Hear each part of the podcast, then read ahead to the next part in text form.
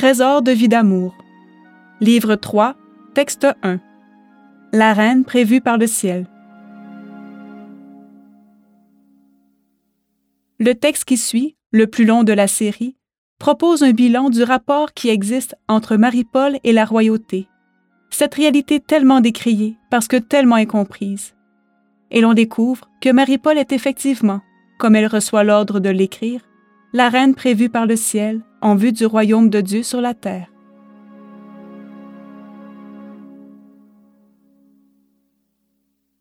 La reine prévue par le ciel. Dans la religion chrétienne, une grande place est faite à la notion de royauté sous différentes formes. Ainsi, pour commencer, le Christ lui-même est roi. C'est dit par Pilate, Jean 19, 14, et puis écrit sur la croix du calvaire, trois langues, à l'exclusion de toute autre indication. Voici le roi des Juifs. Jean 19, 19. Il ne l'était pas des Juifs seulement, mais qui pouvait le comprendre à ce moment-là Sa royauté, pour lors, était une royauté de dérision, d'opprobre et de mépris, mais elle a fini par être reconnue quand même et dignement célébrée. Ce n'est toutefois qu'en 1925 que le pape Pie XI a finalement institué la fête du Christ roi. Quant à Marie, sa mère, elle n'est jamais appelée reine dans l'Écriture, mais la dévotion des chrétiens, jointe à l'intuition qu'ils avaient de son mystère, a fait en sorte qu'ils l'ont reconnue comme reine en couronnant ses statuts. De plus, dans les litanies, Marie est traditionnellement saluée douze fois du titre de reine, dont sept fois d'être précisément désignée. Reine des anges, reine des patriarches, reine des prophètes, reine des apôtres, reine des martyrs, reine des confesseurs et reine des vierges. Et tout est comme résumé dans l'expression reine de tous les saints. Dès lors, elle est la reine du ciel, ainsi qu'on la salue dans le Regina Celi comme dans le Salve Regina. Et c'est en toute logique avec le couronnement de Marie que se termine le mystère du rosaire. Enfin, comme pour le Christ, il y a, depuis son institution par Pie XII en 1954, la fête de la royauté de Marie. Voilà seulement quelques faits bien connus que leur évocation l'un après l'autre au même endroit rend particulièrement éloquent. Mais qu'est-ce en réalité que la royauté? Pourquoi le Christ est-il salué du titre de roi plutôt que de celui de monarque ou d'empereur, par exemple? Il suffit en fait de bien définir les termes et la réponse vient d'elle-même. Est monarque une personne exerçant le pouvoir toute seule, et donc, en fonction de l'étymologie du terme, une monarchie est une institution dans laquelle une seule personne condense en elle tous les pouvoirs. Ainsi, l'Église catholique est une sorte de monarchie, puisque du pape qui est à sa tête et de lui seul émane en principe toute autorité. De même, en négatif, une dictature personnelle est une autre sorte de monarchie. Par contre, est empereur ou impératrice une personne qui prétend, généralement en fonction d'elle-même, au commandement le plus étendu possible. À ce titre, un véritable empire est comme automatiquement tendu vers une forme d'universalité, totale ou relative, ainsi que l'était l'empire romain du temps du Christ. Et c'est pourquoi le premier symbole de l'empire, en tout cas depuis Charlemagne, est le globe terrestre surmonté de la croix. Quant à la royauté, le fait d'être roi, le fait d'être reine, c'est tout différent, car la royauté relève de la nature de la personne. En France, et pendant treize siècles, on est roi par la naissance et l'on devient reine par le mariage. À l'origine de la vraie royauté se trouve en effet toujours une intervention divine.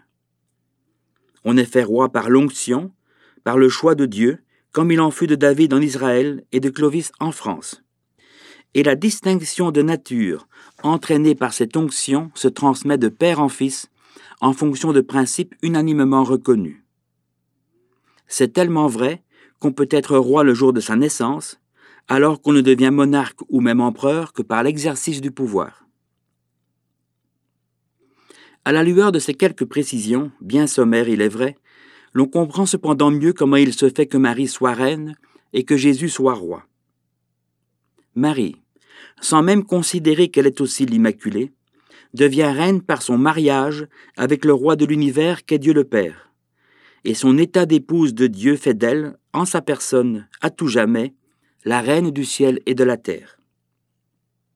Et Jésus, quant à lui, se trouve être roi par sa filiation, par sa naissance en tant que premier-né de Dieu, son Père et roi de l'univers. Au point même que c'est sa qualité d'oint de Dieu qui a prévalu dans le nom qui lui est le plus souvent donné, car le sens du mot Christ est précisément loin.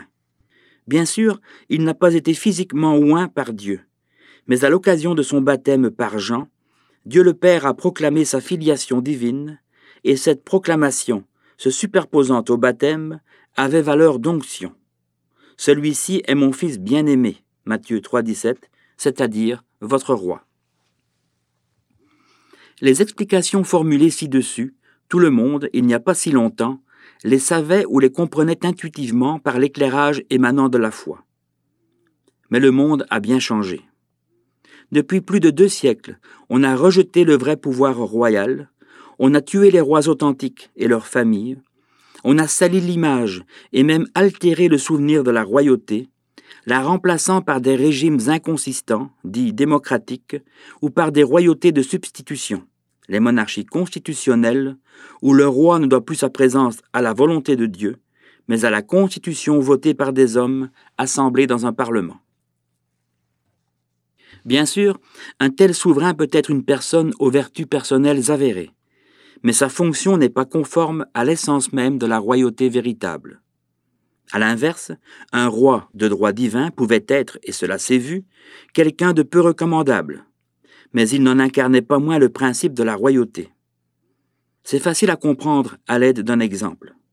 Un prêtre, et quand bien même il serait un abominable pécheur, est toujours prêtre et peut, par exemple, au nom du Christ, absoudre les péchés. D'ailleurs, certains papes, au fil de l'histoire, ont laissé le souvenir d'être aux mœurs dissolues, mais ils n'en ont pas moins été dans le cadre de leur fonction les vicaires du Christ. Il y a d'une part ce qui vient de Dieu, la charge ou la mission, d'autre part ce qui vient ou ne vient pas de l'homme, l'effort de sanctification. Mais pourquoi rappeler tout cela? Parce que nous nous trouvons devant un étonnant paradoxe.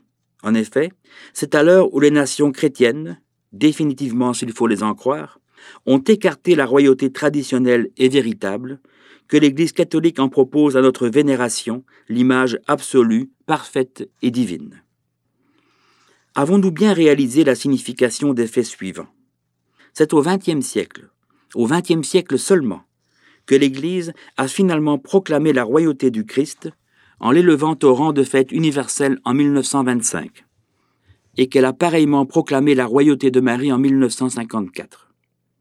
Et de même, avons-nous pleinement perçu le contresens historique apparent de la canonisation de Jeanne d'Arc, la sainte royale par excellence, en ce même XXe siècle, en 1920, c'est-à-dire en pleine ère démocratique et près de cinq siècles après sa mort survenue en un temps de royauté divinement rétablie. Serait-ce alors, à relire ainsi les événements, que la royauté ne serait pas seulement réalité du passé, mais aussi projet d'avenir? Et c'est ainsi que nous en venons aux apparitions de Marie, reine du ciel et de la terre, et femme à qui sont confiés les temps que nous vivons. De différentes manières, elle a fait référence à la royauté, à son mystère et à sa signification. Tout s'ordonne en fonction de sa prédilection pour la France, dont elle est officiellement la reine céleste par décision du roi Louis XIII en 1638 et du fait qu'elle commence à Paris la série de ses manifestations contemporaines les plus importantes.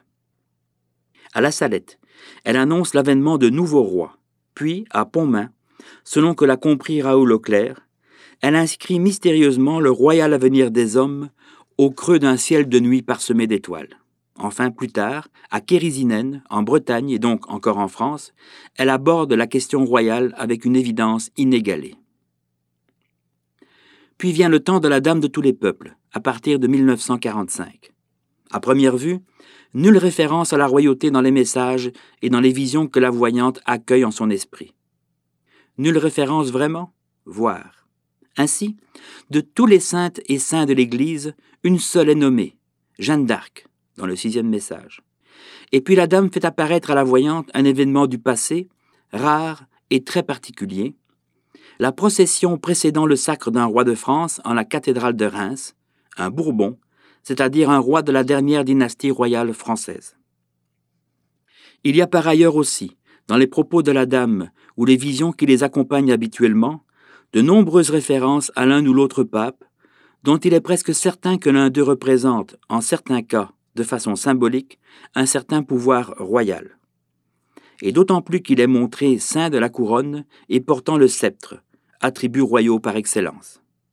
Enfin, puisque c'est la dame elle-même qui est chargée de tout rétablir en notre temps, selon la volonté du ciel, elle résume et sa nature et son rôle en une formule admirable.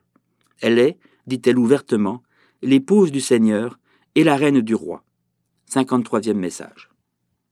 Voilà pour ce qui est dit de la royauté de la dame en ce message. Elle en parle aussi dans Vie d'amour, et ce n'est pas moins impressionnant. Voici l'enchaînement des faits. D'abord, en 1969, un prêtre de France étant de passage à la quai chemin déclare à Marie-Paul Je suis sûr que votre généalogie vous ferait découvrir des titres de noblesse chez vos ancêtres. À quoi Marie-Paul répond Notre titre de noblesse n'est pas de la terre. Vie d'amour, volume 3, page 115. Cela revient à dire, en d'autres mots, ce qu'a souverainement affirmé le Christ lui-même, à savoir Ma royauté n'est pas de ce monde. Jean 18, 36. Ensuite, en 1976, Marie-Paul est invitée par Monseigneur Van Lierde, vicaire général du Saint-Père pour la Cité du Vatican, à l'accompagner chez des princes et princesses descendants légitimes des rois de France.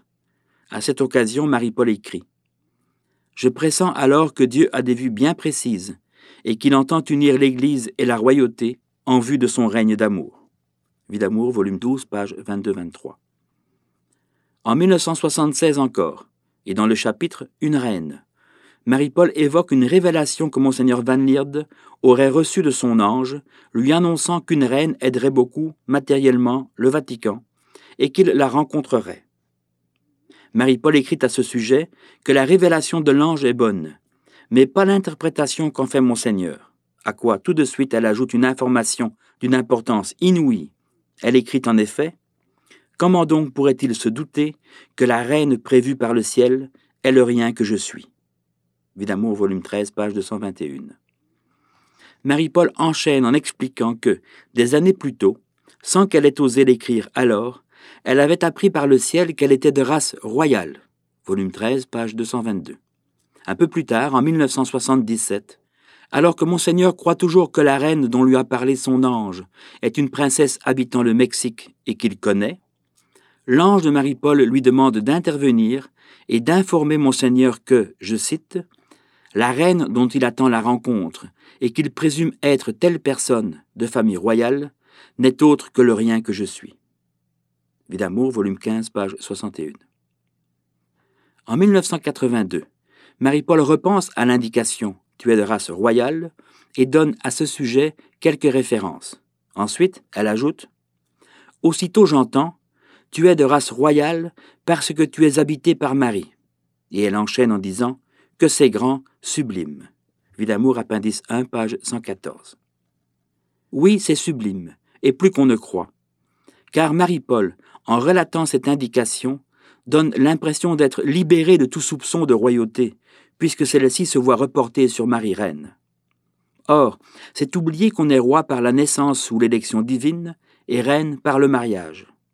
Et ces conditions, Marie-Paul, étonnamment, les remplit toutes les trois. C'est par élection divine que Marie-Paul est habitée par Marie, et c'est vivre une nouvelle naissance que d'accomplir en soi la réincarnation de l'Immaculée. C'est par les vertus du mariage de Marie-Paul avec Jésus-Christ qu'il peut affirmer Marie-Paul est mon autre moi-même. Et s'adressant directement à Marie-Paul, il peut lui déclarer Toi, c'est moi. Volume 7, page 278. L'un et l'autre font dans leur être, en cet unique état d'Eucharistie qui est leur prodigieux accomplissement commun. Puis les années passent. On construit Spiri Maria. Vient l'inauguration le 13 mai 2000. Il y a déjà la couronne du Christ roi, placée au-dessus du Saint-Sacrement, mais l'ordre est donné de couronner également la statue de la Dame de tous les peuples. et c'est Marie-Paul qui est chargée d'apporter sa couronne. Aux côtés du Père Marial, elle entre solennellement dans Spiri Maria, se rend devant le trône et procède au couronnement. Le temps passe à nouveau. C'est à présent le 31 mai 2007 et le moment de couronner Padre Jean-Pierre comme chef de l'église de Jean. Lors d'une cérémonie sans précédent, Marie-Paul, en chaise roulante, entre à Spiri Maria, portant la couronne et poussée par son fils Pierre jusqu'à son fils Jean. Celui-ci s'agenouille et Marie-Paul, en un instant de grande solennité, lui met la couronne sur la tête et lui transmet ainsi son autorité spirituelle. Alors quoi? Voici couronner le Christ en son tabernacle à droite, et qui, sous forme d'Eucharistie rappelée par l'emblème placé dans le cœur, préside à tous les événements qui se produisent en cette enceinte. Et voici dûment couronner la dame, en qui Marie-Paul voit évidemment Marie, sa mère, installée sur son trône à gauche. Ainsi se répondent en ce lieu de prière ainsi qu'il en est au ciel, la reine et le roi.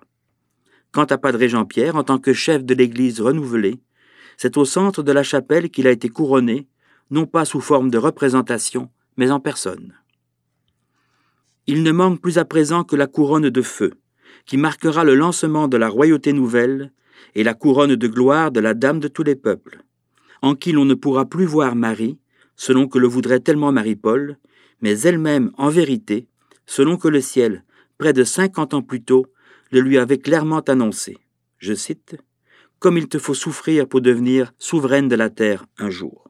Vidamo, volume 1, page 266 par la souffrance à la gloire, et la gloire sera le couronnement de la souffrance. Oui, mais il y a la nécessité de manifester l'évidence, aujourd'hui pour demain. Si Jésus-Christ Rédempteur est le roi du monde, alors il va de soi que Marie-Paul Corédemptrice est la souveraine de la terre. En vérité, comment ne pas voir que cette réalité même est annoncée dans les messages de la Dame, et notamment dans le dernier, le 55e On le cite à maintes occasions, parce que c'est à la fin de celui-ci que la voyante s'exclame à propos de l'Eucharistie rayonnante, et pourtant ils sont deux. Mais il ne faudrait pas oublier le début de ce message impressionnant. C'est la voyante qui raconte, et c'est le 31 mai 1959. Je cite. Ce fut comme si le ciel se déchirait.